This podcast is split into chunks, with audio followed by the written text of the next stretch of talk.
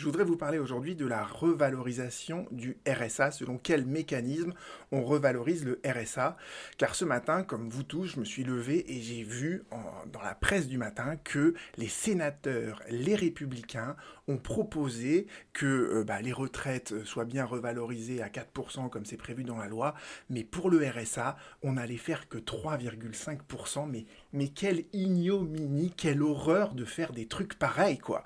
Euh, mais je voudrais vous expliquer aujourd'hui que en fait ce que font les républicains, ça montre surtout qu'ils ne savent même pas comment se revalorise le RSA et comment il ne faut pas penser que c'est au petit bonheur la chance qu'on fait cette revalorisation.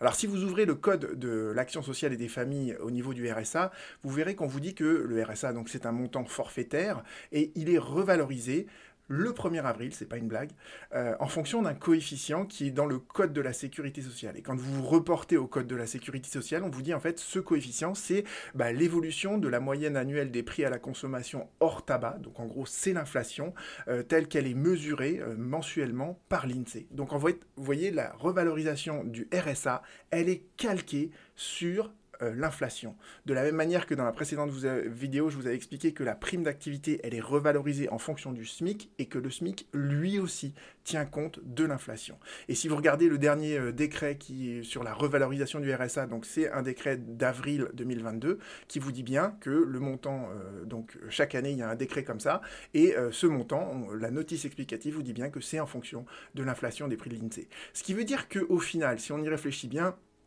je vous prends un exemple un peu théorique, mais si de 2022 à 2023, l'inflation est de 8%, eh bien, le 1er avril 2023, le RSA serait réévalué automatiquement de 8%.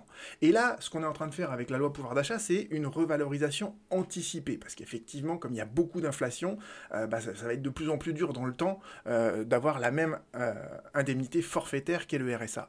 Donc là, en fait, vous voyez que si on fait une revalorisation à 4% au mois d'août, eh bien ça veut dire qu'en avril 2023, on ne fera qu'une revalorisation résiduelle de 4%, parce que 4 plus 4, ça fait 8, grosso modo. Hein.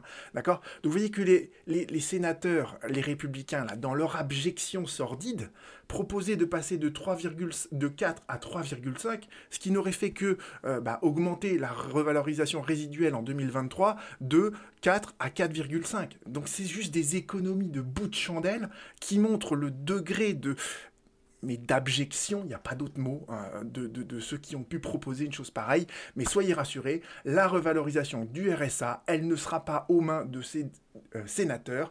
Euh, elle est faite de manière euh, très automatique et de manière assez juste, puisque le RSA, c'est ce filet de sécurité qui permet de ne pas tomber dans la grande pauvreté.